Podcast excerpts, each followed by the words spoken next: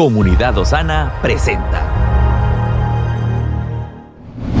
Nuestra guía, dirección y seguridad se encuentran en hacer su voluntad. Por eso nos entrenamos en adoración, intercesión y la palabra profética más segura. Bienvenidos al mensaje de hoy. Quiero leerle dos cosas, dos versículos que ya los he mencionado en el pasado, pero creo que siento en mi corazón que el Señor nos está habilitando para tener conversaciones a un nivel de madurez más alto. Creo que hay un ambiente propicio para enseñar cosas que no es que no se han enseñado, pero que van a ser dichas desde un mayor entendimiento, desde una mayor madurez, pero también desde una mayor apertura, hambre, deseo de parte de nuestra comunidad. Y eso va a hacer que esto sea un tiempo de mucho crecimiento escritural. Amén. Y quisiera que leyéramos primeramente 1 Corintios capítulo 3, el verso 1.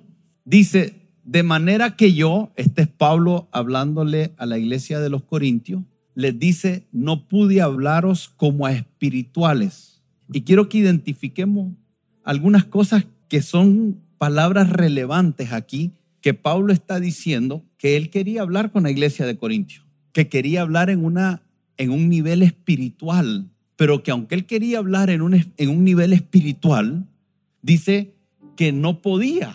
Y la pregunta es, ¿por qué alguien quisiera hablarle espiritualmente a otra persona y ser impedido para hacerlo? Y la escritura se responde a sí misma. Cada vez que usted lee las escrituras y usted hace preguntas, las escrituras tienen la habilidad sobrenatural porque son inspiradas por el Espíritu Santo para responderse a sí mismo. Nunca busque respuesta de las escrituras fuera de las escrituras. Ellas se responden a sí mismas. Entonces Pablo no le habla como él quiere porque no puede. Y la razón que no puede es porque son carnales. En otras palabras, lo espiritual solo se puede hablar con gente espiritual. Es muy difícil que usted hable con alguien que tiene una mente natural de asuntos que son meramente espirituales. Y a veces necesitamos tener esa sabiduría de saber con quién estamos hablando. Nosotros tenemos que identificar con quién estoy hablando. ¿Estoy hablando con alguien espiritual o estoy hablando con alguien que no es espiritual? Si no es espiritual, usted puede hacer todo el esfuerzo de tratar de hacerle ver a alguien cosas que jamás va a ver porque no tiene la capacidad de verlo. Y la razón por la que no tiene la capacidad de verlo es porque está aferrado a su mente natural. Entonces, Pablo quería hablarle a la iglesia, no era a los no creyentes, era la iglesia, pero la iglesia no estaba lista porque todavía había mucha carnalidad. Eran como niños en Cristo. Y dice, os di de beber leche y no viandas, porque aún no erais, diga conmigo, capacidad. Ahora esta capacidad, ¿en base a qué se está juzgando? En base a la capacidad que usted tiene de recibir una palabra. Si yo saco un versículo bíblico y se lo enseño a usted, es posible que yo reciba un rechazo rotundo y usted decir, no me parece. Eso puede ocurrir con cosas muy básicas. Por ejemplo, ¿cuántos de ustedes alguna vez le han hablado a un cristiano de la responsabilidad que tenemos de perdonar las ofensas? ¿Cuántos de ustedes han recibido un rechazo? Y alguien les dijo, que lo perdone Dios. Pero un carnal tan carnal que la lechita aún la rechaza. Dice, vamos un poquito, vamos, esta es leche 5% descremado. Vamos a, a 2%. Entre más por ciento, menos crema, ¿verdad? Así es. ¿Cómo es? Menos pura. Okay. Esto de perdonar es 0% de grasa. Vamos a una leche más para arriba. Y le decís a una mujer, hermana, usted tiene que sujetarse a su marido. 3%. Todavía es leche. 3%. Y se transforma. Vamos a, a 6%. Diezmos y ofrendas. El exorcista 6. Vamos a 10%. Servir al Señor. Y ahí vamos. Entonces, está hablando la escritura de niños con los que no se puede hablar de algunos temas porque la inmadurez no lo permite. Yo le doy gracias a Dios porque estoy convencido de que esta iglesia, aunque no dudo que hayan algunos carnales, está alcanzando una edad madura para que hablemos, no desde lo que yo opino, sino de lo que hemos venido creyendo y estamos seguros que todo lo que es bíblico decimos. Amén. Pero hay muchos temas en los que necesitamos profundizar, educarnos, inquirir, investigar. Necesitamos elevar nuestro nivel de conversación, porque si no nos vamos a quedar niños en Cristo. Y a usted no le conviene eso. Usted no puede conformarse a ser un niño. Le impide recibir toda la herencia que Dios tiene. La carnalidad es un enemigo que puede destruir todo el potencial que Dios ha depositado en, dentro de nosotros y que necesitamos tener una demanda. Eso requiere que nosotros asumamos con responsabilidad lo que hacemos desde este púlpito, pero también requiere que usted tenga una demanda. Si uno de los dos falla, no alcanzamos los objetivos. Por eso es que hoy en día tratamos de predicar un mensaje en todas las filiales desde una serie donde todos los pastores estudiamos para proveer un alimento que sea balanceado, que nos permita crecer a todos sin importar de dónde usted se congregue, con los mismos nutrientes. Y estudiamos todo y aportamos todos. Y la idea es que sea más sólido. ¿Ya lo tenemos perfeccionado? No, pero lo estamos desarrollando. Tomamos muy en serio la predicación y nos falta mucho que crecer, mucho que desarrollar, pero quiero que sepa que usted esté en un lugar donde no venimos a abrir de Tim Marín, de Dos Pingües, tu Títer fue. Cada vez que venga, venga con hambre. Algunos se preguntarán, algunos criticarán y algunos no entenderán por qué yo predico con mi computadora o la cargo por todos lados y estoy ahí la traigo. Le voy a contar algo personal. Yo tengo los mensajes que prediqué desde el del 2004 aquí pero tengo una biblioteca mía. O sea que si usted me habla, pastor, dígame algo del perdón, yo hablo el tema, abro el tema donde está el perdón y tengo como 50 páginas de un estudio que yo hice, pero que cuando alguien más predica y yo escucho algo que no así, yo no lo sabía o algo que me gustó, una frase o algo, yo abro mi computadora, entro al archivo y le añado porque voy creando mi estudio. Pero esto no es algo que lo debería de hacer yo, esto es algo que lo debería de hacer usted también. Que muchas veces usted no, no anota, no, no va. Entonces, carecemos de una enseñanza. No terminamos de cerrar cosas. Entonces escuchamos un poquito del perdón, pero no sabemos cómo es todo el perdón. Escuchamos acerca del diseño en el matrimonio, pero no sabemos cómo es todo.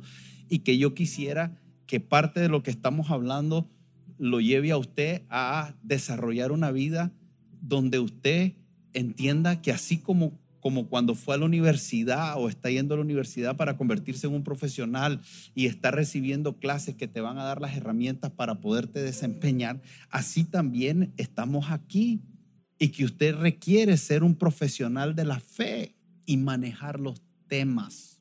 Y eso solo lo va a lograr si toma en serio su educación desde las escrituras.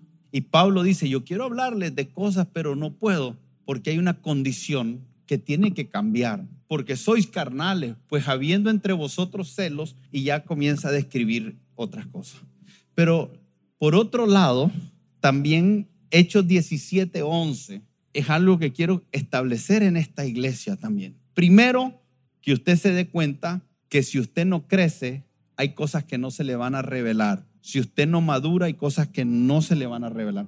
Usted se inhabilita. Usted se habilita o se inhabilita. Usted es quien define lo que el Señor te puede revelar y lo que no estás listo para escuchar. A Jesús mismo le preguntaron los discípulos que les dijera cosas celestiales y Jesús les dijo, no entienden las cosas terrenales y quieren que les explique las espirituales. ¿Sabe qué es una característica que he visto en personas que algunas personas son amantes, andan buscando algo que les vuele el cerebro, pero no logran desarrollar y manejar lo básico. Lo básico te posiciona para que el Señor te pueda dar lo más profundo. Si no manejas la leche, no estamos listos para viandas. Necesitamos comenzar a asegurarnos que vamos más profundo en las escrituras. Hechos capítulo 17 habla de esto que también es algo que le estoy pidiendo al Señor que establezca en nuestra casa. Dice esta escritura, estos eran más nobles que los que estaban en Tesalónica. ¿Por qué eran más nobles? Ahí te responde, pues recibieron la palabra. ¿Qué recibieron? Fíjese bien, no, no dice al pastor, usted comete un error si usted recibe o no recibe, si yo le caigo bien o le caigo mal. Y tristemente hay mucha gente que está en la iglesia y no están viendo la palabra que se suelta, sino la persona. Entonces ya, si ya predica hoy alguien, inmediatamente dice, ay, va a predicar ese. No sabes ni qué palabra va a predicar. Ya lo rechazaste, porque no estás detrás de la palabra, estás viendo a la persona. Eso es triste. Tu nobleza espiritual depende de tu forma de ser solícito ante la. Porque Dios puede usar hasta un burro. Y lo digo porque bíblicamente el Señor una vez lo hizo con un burro. ¿Qué no ves al ángel que está ahí y nos va a matar? Que te mate a vos, pero a mí no, dice el burro. Dios puede usar al que le dé la gana para hablarte, siempre y cuando tú seas solícito con la palabra. Eso es nobleza de corazón. Yo oro para que Osana sea una casa donde la gente es noble de corazón porque son solícitos con la palabra. Y solícito es apasionado, hambriento, deseoso. Alguien que quiere que el Señor le hable, que tiene entusiasmo, que vive con un interés especial y se alegra rápido cuando se trata de la palabra. Ese es solícito. Pero también dice que eran solícitos recibieron la palabra con toda solicitud. Y lo segundo es que escudriñaban. ¿Cuándo? Hermano, perdón, porque no es que yo quiera ser como criticón o que usted se sienta aquí, pero hay algunos que no le escudriñan ni aquí. Hoy hay algunos que no tienen Biblia y la tienen de adorno, como mi mamá la tenía, abierta en el Salmo 91. Y cuando había un temblor, ¡ay, el Salmo 91! Sí, a la hora de los temblores, ahí mi mamá, y se lo sabía en memoria. Se le salía, yo no me sé nada, decía yo. Algunos de ustedes no tienen ningún contacto con las escrituras. Eso es malo. Pero ¿saben qué es más malo? Si se puede decir más malo, se puede decir más malo. O peor. ¿Saben qué es peor? que los que no tienen ningún contacto con las escrituras cuestionan lo que oyen de las escrituras. Eso es peor. Se creen maestros algunos. No lo digo como pleito, no. Solo quiero hacerte una confrontadita. Solo quiero con un alfiler hacerte ¡ay! Porque yo conozco en esta iglesia algunos que les gusta debatir. Son pocos, pero los conejos y no estudian la nobleza suya y mía es que escudriñemos, porque no hay peor cosa que el que quiere debatir sobre lo que no escudriñó. Y el Señor espera que usted tenga un espíritu noble. Amén. Y si no lo hace, si no escudriña las escrituras cada día, por lo menos cuando viene aquí, abra el corazón. Y lo mejor sería que después vaya a hacer su investigación ¿Por qué? Porque dice que escudriñaban cada día las escrituras. ¿Para qué?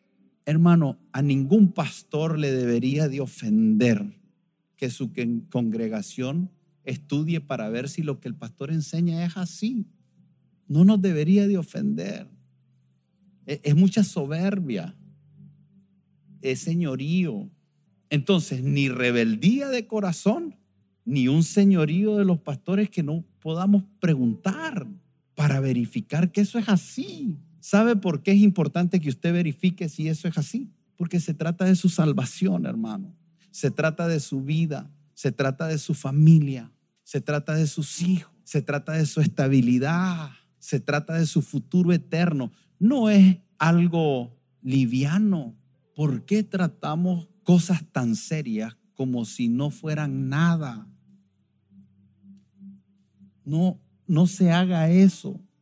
No desvalore su vida, no menosprecie su vida, no descuide su vida. Es importante que usted se asegure. Es una responsabilidad suya. A nosotros nos da una responsabilidad el Señor, pero a ustedes les da una responsabilidad. A ustedes les da la responsabilidad de asegurarse que lo que les enseñan es así. Y hoy por todos lados hay gente enseñando cosas que nada que ver. Y yo estoy determinado que juntos, no porque seamos perfectos, porque hay cosas que yo me he equivocado, que me puedo estar equivocando y que me voy a equivocar. Yo no soy la sana doctrina andando. Yo no soy el defensor de la sana doctrina. A mí el Señor no me puso a defender a la iglesia de Jesucristo ni en Nicaragua ni en ningún lado. A mí sí me puso como responsable de esta casa. Y cuando yo le digo esto, se lo digo como alguien que es responsable de esta casa y que quiere decirle a usted con elementos bíblicos cosas que le puedan mantenerse alerta. Porque una de las características de los últimos tiempos es que se levantarán falsos profetas. Y el, y el fundamento de lo falso es todo aquello que no está plantado en las escrituras desde una interpretación bíblica correcta. Por eso es que la nobleza de espíritu para tener solicitud hacia la palabra y escudriñarla de, de, una forma de verificarla no es opción, porque tiene que ver con su salvación. Y por eso Pablo le dijo a Timoteo, ten cuidado de ti mismo. Y ese consejo es para mí. Yo soy ese Timoteo. Esa es una palabra vigente, presente para mí. Eso es como que Dios me estuviera diciendo a mí lo mismo que usó a Pablo para decirle a Timoteo. Hey, Arsenio Herrera, ten cuidado de ti. ¿Por qué sabe dónde comienza el error? Con la soberbia de creer que nosotros no lo sabemos todo. Arsenio, ten cuidado de ti mismo, porque haciendo esto te salvarás. Y a esos cuantos que te oyen, a quién usted oye es importante, porque a quién usted oye o lo lleva a la salvación o lo lleva a la perdición. Pero ¿cómo puedes saber quién te está llevando a la salvación y a la perdición si no tienes la habilidad de verificar si aquello que te están diciendo es así por las escrituras? Eso te hace responsable. Diga conmigo, yo soy responsable de mi salvación. Eso tiene que ver con la eternidad. Entonces, dice que debemos descubrir. Ahora, aquí vamos a, tomar esto desde lo que acabo de decir y desde esto que acabo de decir, que yo soy responsable y vamos a hablar de esa responsabilidad que se manifiesta desde un entendimiento que entregamos cuenta.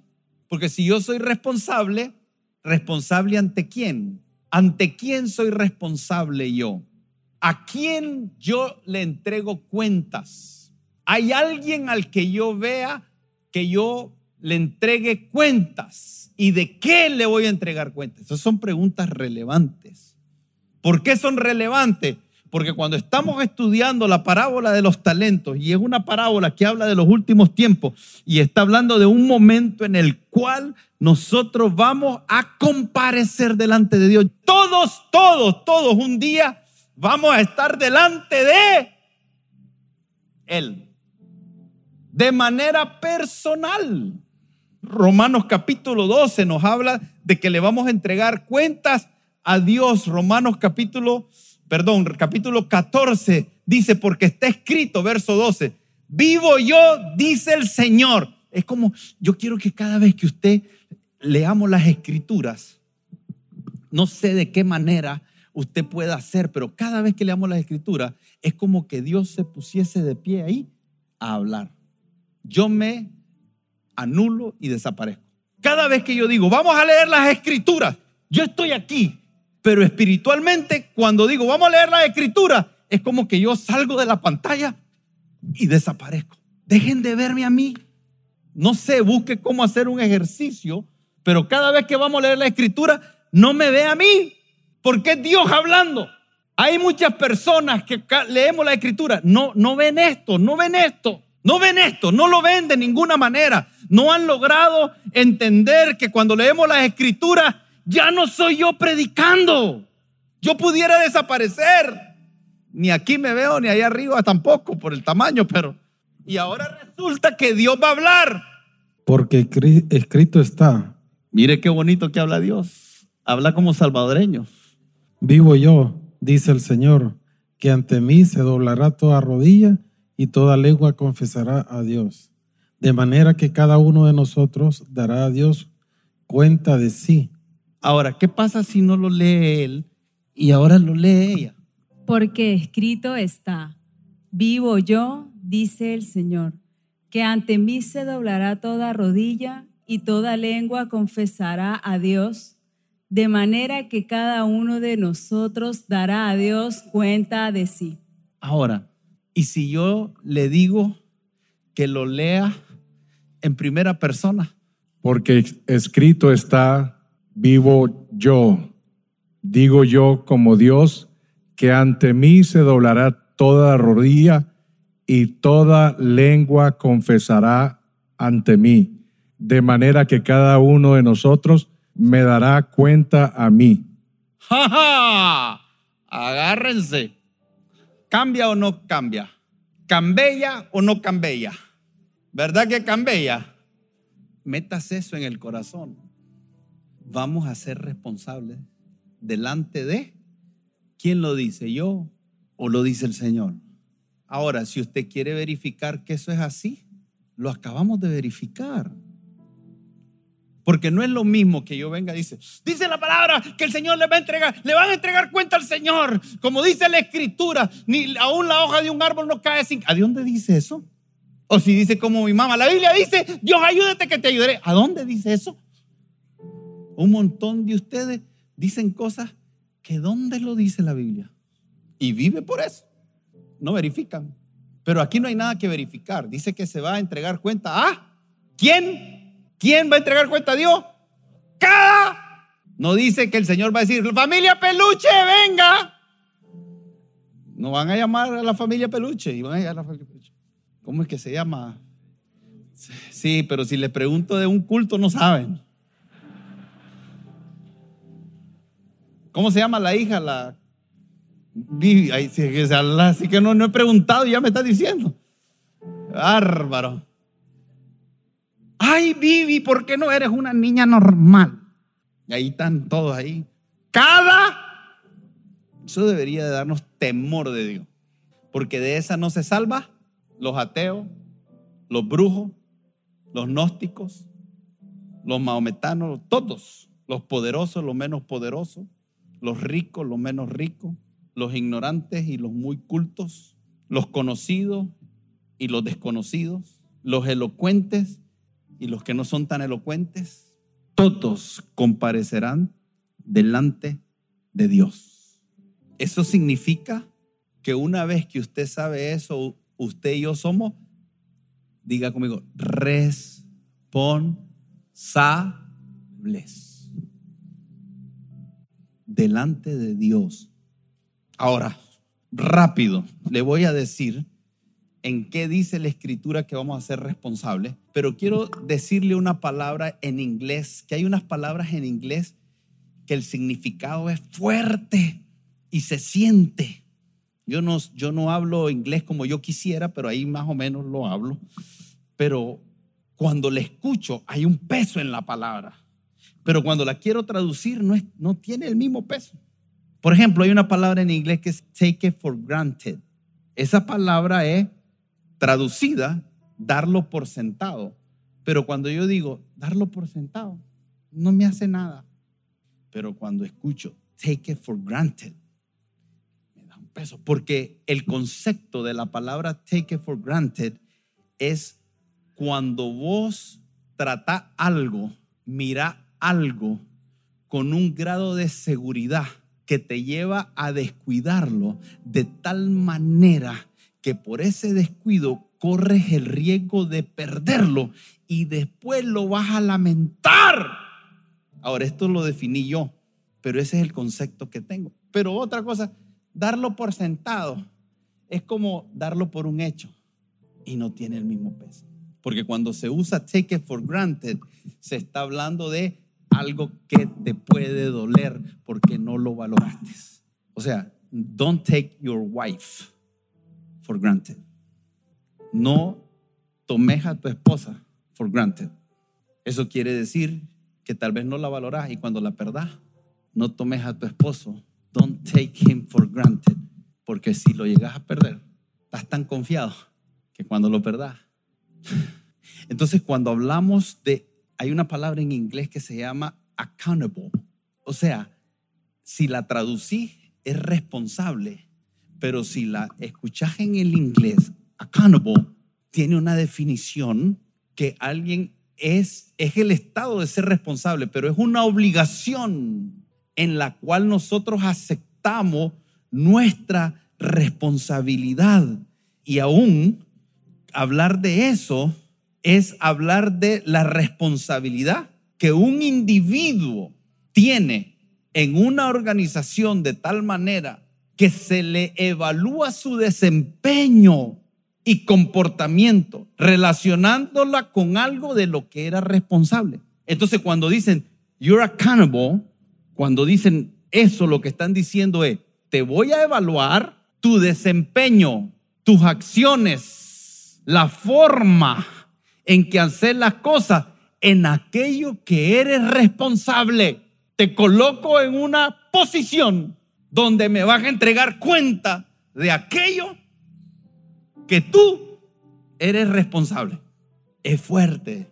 Entonces la escritura dice que nosotros le entregamos cuentas a Dios. We are accountable to God por nuestras acciones, por nuestro desempeño, por nuestra administración, cuando somos parte de una organización que es su iglesia, entonces la, la iglesia de Cristo no se siente en general accountable to God. Se lo demuestro. Usted viene aquí y si yo le pregunto, ¿cuál es su responsabilidad en el reino? Y no me lo puede decir, usted no ha entendido lo que es to be accountable to God. Por eso es que hay muchas personas que pueden estar aquí hoy y salir y no sentir el más mínimo de responsabilidad en nada. Viven sus vidas, tienen derecho, pero viven sus vidas como que nunca van a entregarle cuentas a Dios. ¿Saben lo que dijo Pablo? Dijo Pablo, me he impuesta necesidad. Pablo sabía la imposición que tenía y que un día le entregaría cuentas a Dios de aquello que el Señor lo llamó a hacer. Y asumió esa responsabilidad porque él iba a ser accountable to God. En la iglesia del 80 para arriba no entienden, no saben, no quieren asumir su responsabilidad con Dios. Por eso es que pueden vivir sin participar de los asuntos de Dios. Esta conversación es más carnita, ¿verdad? Porque la lechita es Dios te quiere salvar, Dios te quiere sanar tu matrimonio, Dios te quiere cancelar tus deudas, Dios quiere sanar tu enfermedad, Dios quiere que seas feliz, Dios quiere que vayas a Montelimar en Semana Santa. Y Dios quiere hacer todo eso pero el siguiente nivel de madurez es para qué. ¿Por qué Dios te daría un negocio? ¿Por qué Dios te daría un trabajo? ¿Por qué Dios te daría una influencia? ¿Por qué Dios te daría salud? ¿Por qué Dios te daría una familia? ¿Por qué Dios te daría la capacidad intelectual? ¿Por qué Dios te daría algunas amistades? ¿Por qué Dios te daría algunos ámbitos de influencia? ¿Por qué Dios te daría un don como el que tiene Ezer? Para mí, el hombre con las manos más dulce de este país.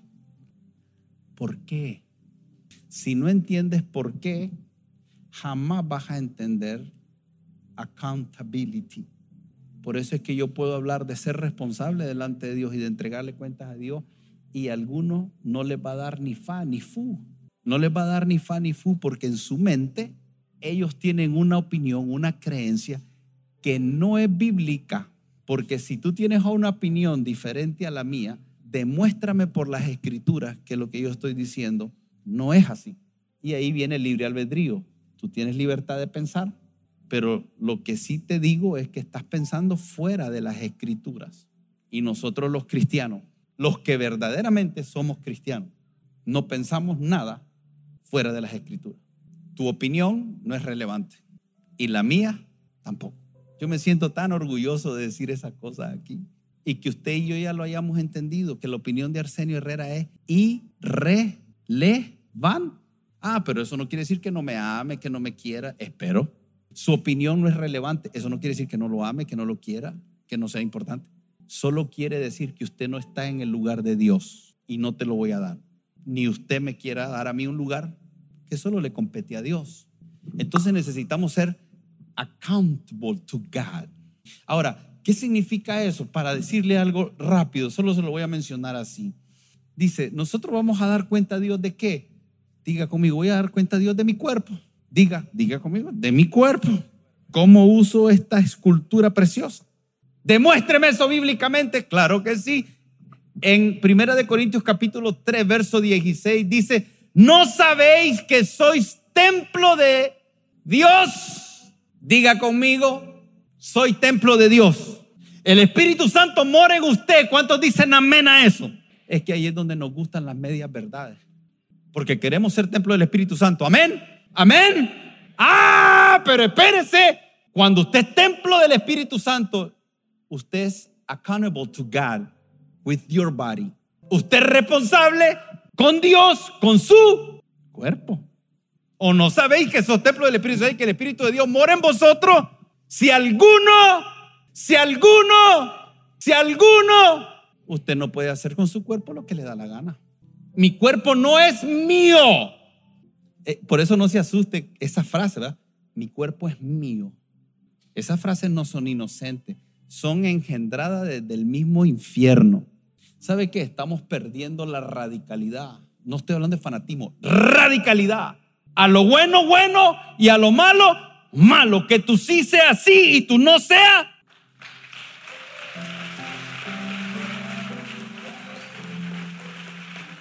No nos conformamos. No estamos buscando la aprobación del mundo ni de nadie. La única aprobación que queremos es la aprobación de Dios. Hay que volver ahí porque muchos se han desviado. Y por eso hay tibios que se llaman cristianos. Pero el Señor dice que son tibios. Vamos a entregarle cuenta a Dios por eso. Vamos a entregarle cuenta a Dios por nuestra familia. Amén. no porque mi hija vaya a ser de cierta carrera, no es decir, señores, estudió. Bueno, yo tengo una hija bien interesante porque todas han querido carreras bien interesantes. La de ahorita quiere ser veterinaria, no le gusta bañar ni al perro. La otra quería ser patinadora, me la llevé a patinar en hielo y ya no quería porque le dio frío. mi familia. Y mi hijo, yo creo que salieron a su padre porque yo cuando estaba chavalo ya les conté que en Diriamba el agua la vendían en pipa porque se iba. Y entonces el pipero ya vagaba y te la echaban en una pila, pero andaba con una bolsa así de reales. Y se iban al mercado a comer tajadas, maduro, todo aquel chancho rosado rico que cae así. Y entonces yo lo miraba y me decía, yo le decía a mi mamá, cuando yo sea grande, yo quiero ser pipero. Salieron a su padre estas chavalas. Y me decía, ¿cómo? ¿Por qué quieres ser pipero? Porque andan real y van al mercado y comen chancho. Usted es responsable por su familia, por instruir a su hijo en su camino. ¿Cuál es el camino? El que Dios diseñó para él. Usted es responsable con su familia. Hombres, escuchen, la Biblia dice que Cristo es la cabeza del hombre y el hombre es la cabeza de la a tu familia o la acercas al Señor o la alejas del Señor. Te guste o no te guste. A tu familia la acerca o la alejas de Dios tú. Y a ti te va a pedir cuenta el Señor.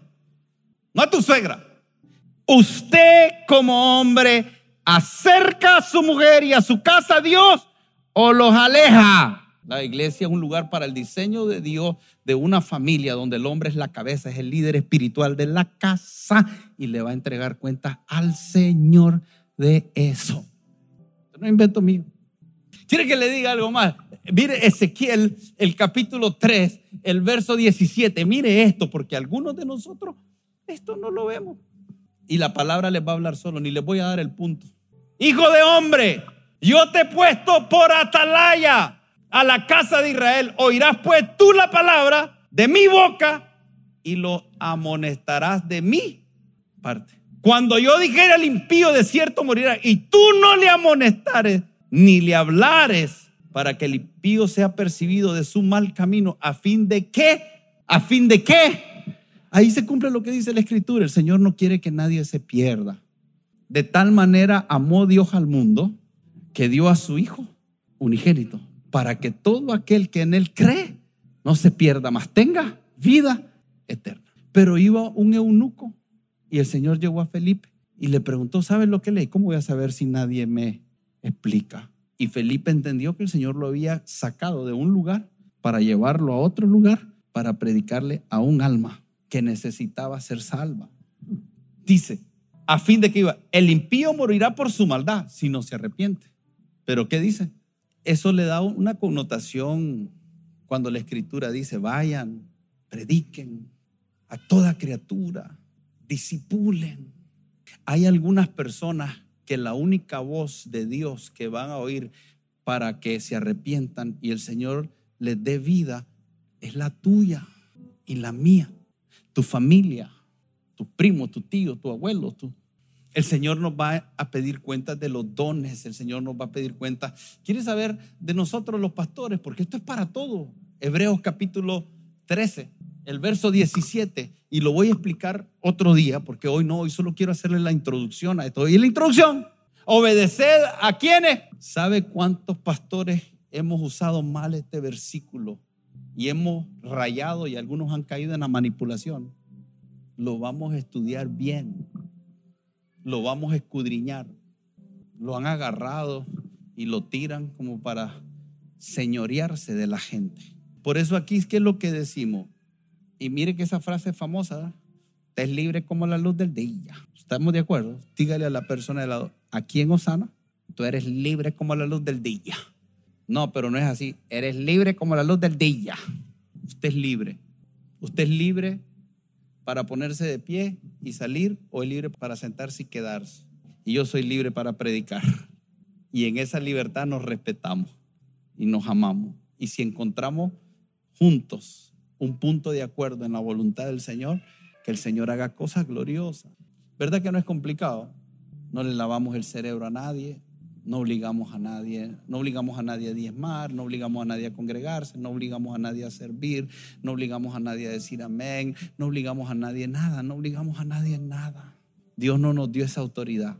Eso hay que explicarlo. Pero lo que le quiero decir es que dice que dice obedeced a vuestros pastores y sujetaos a ellos. Hay dos cosas diferentes ahí, pero dice, ¿por qué? Porque ellos qué? Sí, pero usted se imagina que hemos dicho, no, obedeceme porque yo velo, pero tienen un velo, porque si entendieran lo que está diciendo ahí, lo que está diciendo el Señor es, un día el pastor Víctor va a comparecer delante de Dios por las personas que estaban a su cuidado en la obra del ministerio. Ese día no crean que va a ser para todos un día glorioso. Y yo, hay algunas cosas que me he equivocado. Que el Señor tenga misericordia de mí pero le voy a entregar cuenta. Entonces ahora lo que estoy haciendo es tratando de cometer los menos errores posibles. Estoy tratando de tener más cuidado en esta época de la obra del ministerio que estoy haciendo. Hubo un tiempo que fui un potro, potrillo, pues no potro, potrillito, desbocado. Hice muchas cosas que no tenía el sustento bíblico. No era mala la intención.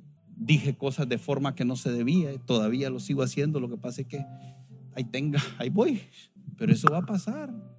¿Sabe por qué estoy haciendo esto? Porque quiero que usted entienda que todos vamos a pasar por ahí. Y no es para tener miedo, no es para tener miedo.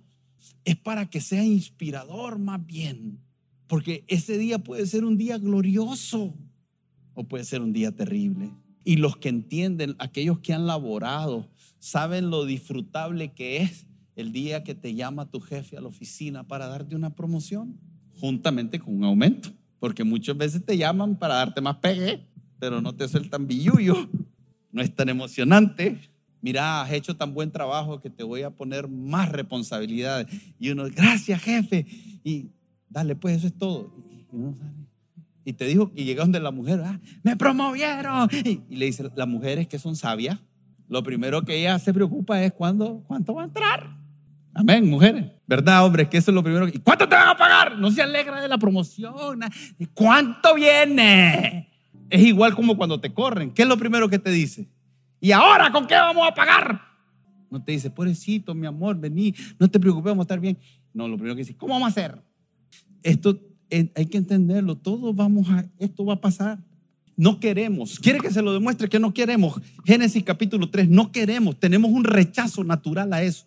Génesis capítulo 3, dice, entonces, dice que la serpiente era astuta más que todos los animales del campo que Jehová Dios había hecho, la cual dijo a la mujer, con que Dios os ha toda la entrega de cuentas va a estar basada en la palabra. Porque Dios no es como algunos padres que castigan a los hijos por hacer lo que nunca le dijeron que no era correcto. Padres que llegan a castigar a los hijos, llamarle la atención. Y el hijo, ¿por qué hiciste eso? Y, el hijo está así. ¿Sabes lo que te está diciendo? Que nunca le dijiste. Decime algo. Y el chavalito ahí, ¿qué te va a decir si nunca le dijiste? Háblame. Y el chaval, no sé qué decir. Porque si supiera y vos le decís, ¿te lo dije o no? Sí, te va a decir, pero no se lo has dicho. Y Dios a nosotros nos lo ha dicho. Claro. Y por eso es que el diablo lo que cuestiona es lo que Dios dice. Hablamos de eh, ser accountable to God, pero también quiero que entienda para dónde voy. Voy no solo que vamos a ser de los que le entregamos cuenta a Dios, sino que nos entregamos cuenta entre nosotros. Porque hay dos corrientes. Está la corriente de una anarquía donde todo el mundo puede hacer lo que quiere, dueño de su propio destino, es dueño de todo. Yo decido, no le entrego cuentas a nadie, ni a Dios, ni a los hombres, ni a nadie. Pero después tenemos por otro lado una tendencia de unos hombres que quieren controlar la vida de la gente, ni uno ni lo otro. No queremos a alguien que nos dicte cómo vivir, que se señoree de nuestra vida, pero tampoco queremos vivir en una anarquía. El mundo va en esas dos tendencias. ¿Y cuál es el peligro de la iglesia? Que vaya igual. O sea, porque no entendemos el diseño de Dios. Por eso es que lo que le dije al comienzo es tan importante, hermano, porque usted y yo necesitamos tener una indignación interna de decir, yo no me voy a conformar a lo que se dice, yo necesito asegurarme de que esto es Dios. Y la única forma que puedo hacerlo es si la palabra lo dice. Y por eso el diablo cuestiona la palabra. Con que Dios dijo, lo sigue diciendo hoy de diferentes maneras. Y todavía hay muchas Evas en la iglesia hoy. Y mucho Adán en la iglesia hoy, cayendo no a la voz de Dios, sino a aquellas voces que contradicen la palabra de Dios. La mujer respondió, del fruto de los árboles del huerto podemos comer, pero del fruto del árbol que está en medio del huerto, dijo Dios. ¿Quién dijo? Dios, no comeréis de él ni lo tocaréis para que no. Ahora, aquí vemos al creyente que sabe lo que no le agrada a Dios y aún así lo hace. Es el que sabe hacer lo bueno y no lo hace. Ese Eva operando ahí. Entonces dijo la serpiente, no moriréis. Dios dice moriréis. Y la serpiente dice, no moriréis. Y ahí es donde el Señor dice, yo te doy la bendición y te doy la maldición. ¿Qué escoges? ¿Qué escoges? Usted y yo seguimos en ese dilema. Hoy yo te estoy diciendo cosas de la escritura, pero en tu mente has oído tantas cosas y oyes a tanta gente que te va mañana y mañana vas a estar delante de frente al día y mañana tendrás que tomar una decisión de irte con lo que Dios dice o con lo que no dijo Dios. Esa es la lucha y por lo menos tenemos que estar conscientes. Sino que sabe Dios, dice la serpiente, que el día que comáis de él serán abiertos vuestros ojos y seréis como Dios, sabiendo él y él ¿Quién es el mal personificado? ¿Quién es el mal personificado? ¿Y quién es el bien personificado? ¿Sabe lo que estaba diciendo?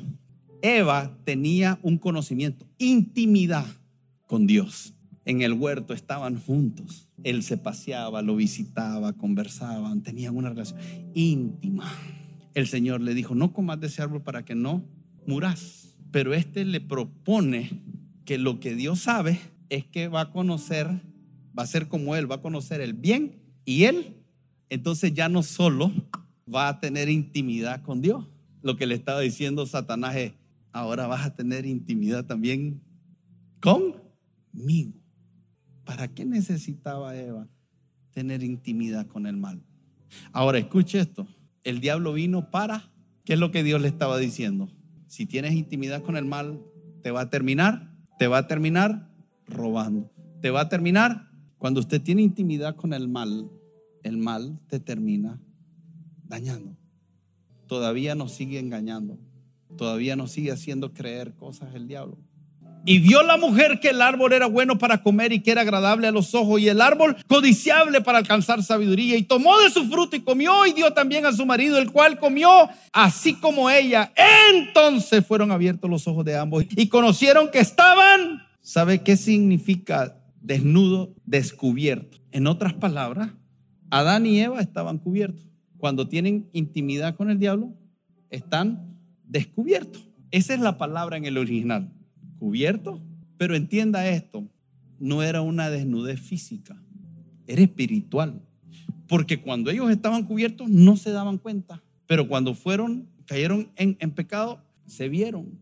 Entonces cuando dice que estaban desnudos, estaban descubiertos. Porque cuando tenían intimidad con Dios, estaban, pero cuando perdieron la intimidad con Dios, entraron en un estado de cobertura espiritual es cuando mantenemos intimidad con. Ahí es donde vamos a entrar en las próximas semanas a entender qué es to be accountable, porque no solo somos y entregamos cuenta a Dios, nos entregamos cuenta entre nosotros. La Biblia dice, sométanse los unos, Efesios 5, 21. Dice, someteos los unos a los. El hombre es cabeza de la casa. Amén. Pero eso quiere decir que no se entrega cuenta en la casa y que es absoluto y puede hacer lo que quiera, lo vamos a ver. O solo a Dios se le entrega cuenta. ¿Cuántos creen que solo a Dios? Porque hay una corriente que solo a Dios se le entrega cuenta. ¿Y usted? ¿A quién le entrega? ¡A Dios! A eso es a lo que más miedo les tengo. Son los más rebeldes. Son su propia ley. Nadie les puede decir nada. Intimidad con Dios es intimidad con su palabra y su palabra trae. ¿Quién trae la cobertura?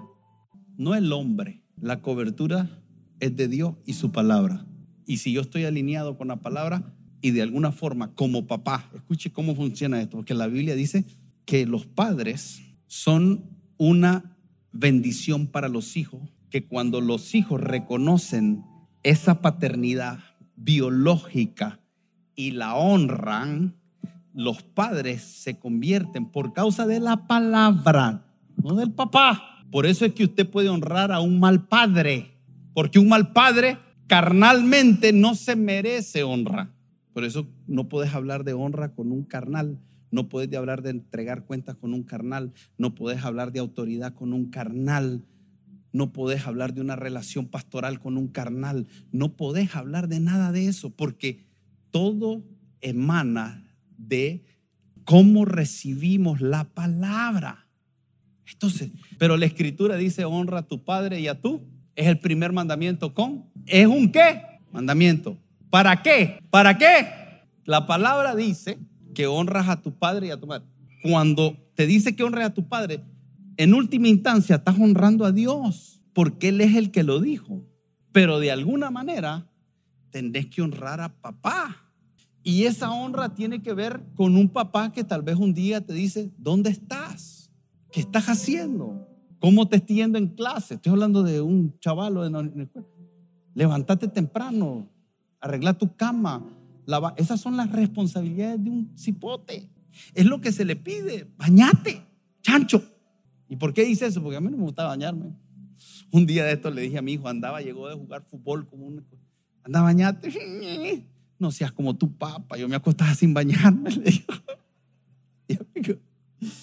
Esas son las responsabilidades. Entonces el hijo le tiene que entregar cuenta. Entonces cuando un niño honra a su padre, ¿quién lo mandó? ¿Quién dijo? ¿Quién dijo honra a tu padre y a tu madre? ¿A quién está honrando en realidad el, hijo? Pero hay una expresión para con el papá. El Señor te puso ahí con una función, con una responsabilidad. Vos accountable to him y él es accountable to you, entonces no existe tal cosa como un hijo que dice, y yo le entrego cuenta a Dios. No, Dios estableció en su palabra diseños. Lo que necesitamos descubrir son los diseños. ¿Qué es lo que el Señor dice en su palabra?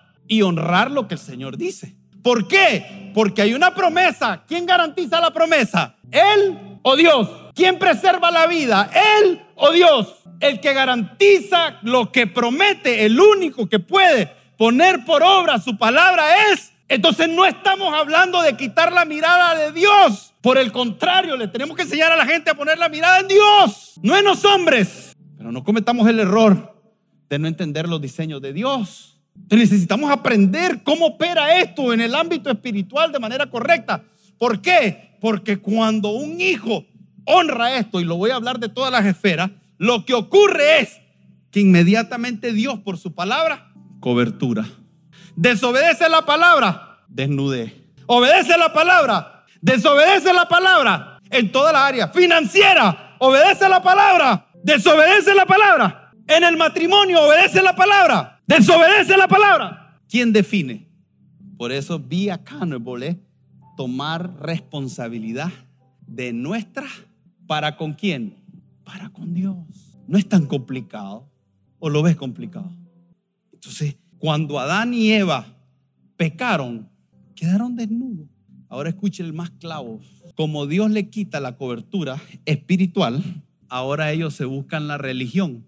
Se crean su propia religión, su propio Dios, su propio sistema, su propio diseño religioso. Y ahora que no tienen la cobertura de la palabra de Dios, la protección de Dios, la provisión de Dios, la gracia, el favor, todo lo de Dios, entonces ellos se cosen higuera y se tapan, pero están con miedo. Y en el fondo saben que hay algo que no está bien, porque no están seguros, aunque se acomoden, aunque aparenten a la gente. Hay algo ahí que tiene miedo. Por eso usted va a ver a gente con miedo, insegura, preocupada, con expectativas, porque en el fondo saben que no están viviendo están escondidos de Dios. Y es frustrante, es triste, es agobiante. Y ellos se tapan. Y cuando Dios viene a pedirle cuenta, Adán, ¿dónde estás tú? ¿Por qué no llamó a Eva? Por diseño. Dios sabía dónde estaba Adán. Lo que le estaba diciendo es tu posición espiritual. ¿Cómo llegaste ahí? Verso 10. Y respondió, oí, ¿qué cosa? Y tuve, porque estaba y me escondí. Y Dios le dijo, ¿quién te enseñó que estabas desnudo. Has comido del árbol de que yo te mandé, no comiences. Y el hombre respondió, y el hombre respondió, la mujer que me diste por compañera, me dio del árbol, inocente yo. Y yo comí, ¿qué me quedaba? Si del palo me dan mango, ¿qué me mangoné? Entonces Jehová Dios dijo a la mujer, ¿qué es lo que has hecho? Y dijo la mujer, mi mamá me dijo, ah, no, perdón, yo amo a mi suegra, oye, para que sepa. Y creo en las suegras. Soy un hombre de fe. Tengo una buena relación con mi suegra. Y veo muchas buenas suegras. Vos tenés una buena suegra. Más te vale que diga que sí. ¿Sabe cuál es el problema? Este es el cierre ahorita. Esto es la negación to be accountable.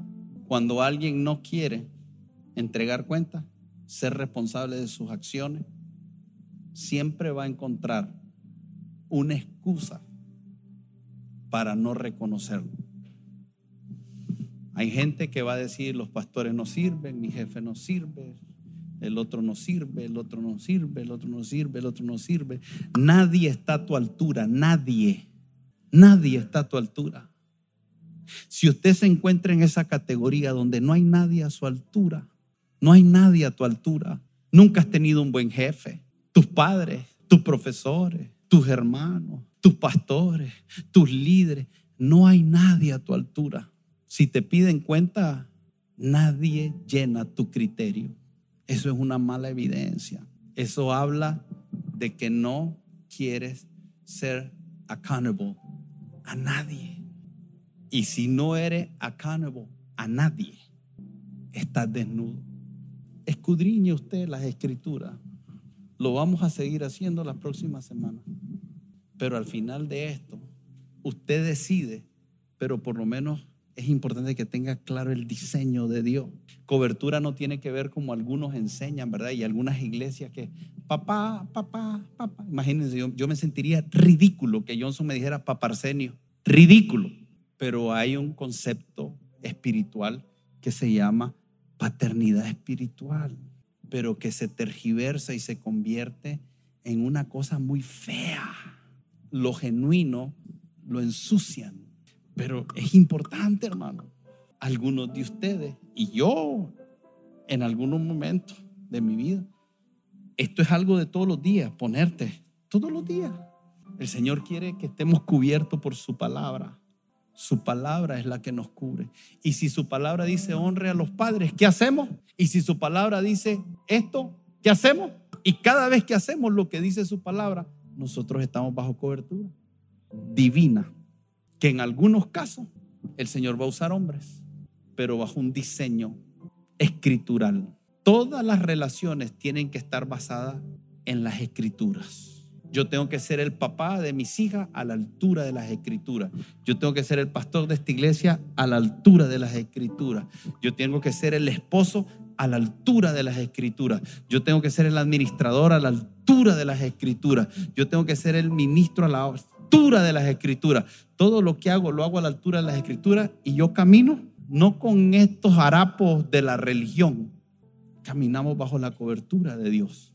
La religión no sirve. Los hacedores de la palabra es otra cosa. Y usted y yo no somos oidores, somos hacedores de la palabra. Amén. Estamos en tu plataforma favorita. Recuerda que puedes escucharnos en Spotify, Apple Podcast, Amazon Music y Google Podcast. Compártelo y sé de bendición a los demás.